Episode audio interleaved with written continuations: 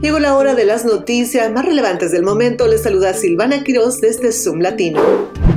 El hombre armado que abrió fuego en un centro comercial en un suburbio de Dallas el sábado, matando al menos a ocho personas, tenía una aparente fascinación por las creencias supremacistas blancas o neonazis, que están siendo examinadas por los investigadores como posible motivo del ataque. Según personas familiarizadas con la investigación, Mauricio García, residente de Dallas de 33 años, tenía múltiples armas. Las autoridades aún no han revelado un motivo, pero él tenía un parche en su pecho que decía RWDS, un acrómino que significa Escuadrón de Muerte de Derecha.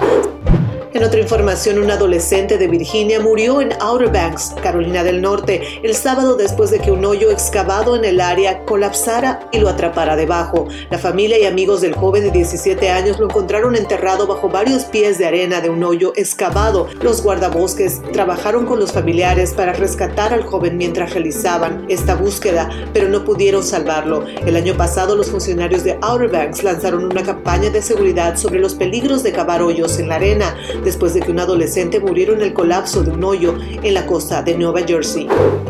En otra información, más del 60% de los estadounidenses dicen que el presidente Biden no tiene la agudeza mental o la salud física para servir eficazmente como presidente. Esto según una encuesta del Washington Post y de la cadena de noticias ABC. El hallazgo subraya algunos de los desafíos a los que se enfrenta al inicio de su campaña para la reelección, aunque Biden de 80 años y el expresidente Donald Trump de 76 están cerca en la edad. La encuesta muestra que los estadounidenses tienen opiniones muy diferentes sobre sus capacidades, aunque el médico de Biden ha declarado que el actual presidente está saludable. Un tercio de los estadounidenses, que significa el 32%, dicen que Biden tiene la agudeza mental para ser eficaz en la Casa Blanca, mientras que el 54% dice lo mismo de Trump.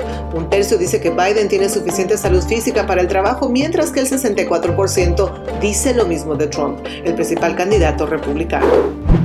Así llegaron las noticias más relevantes del momento desde los estudios de zoomlatino.com.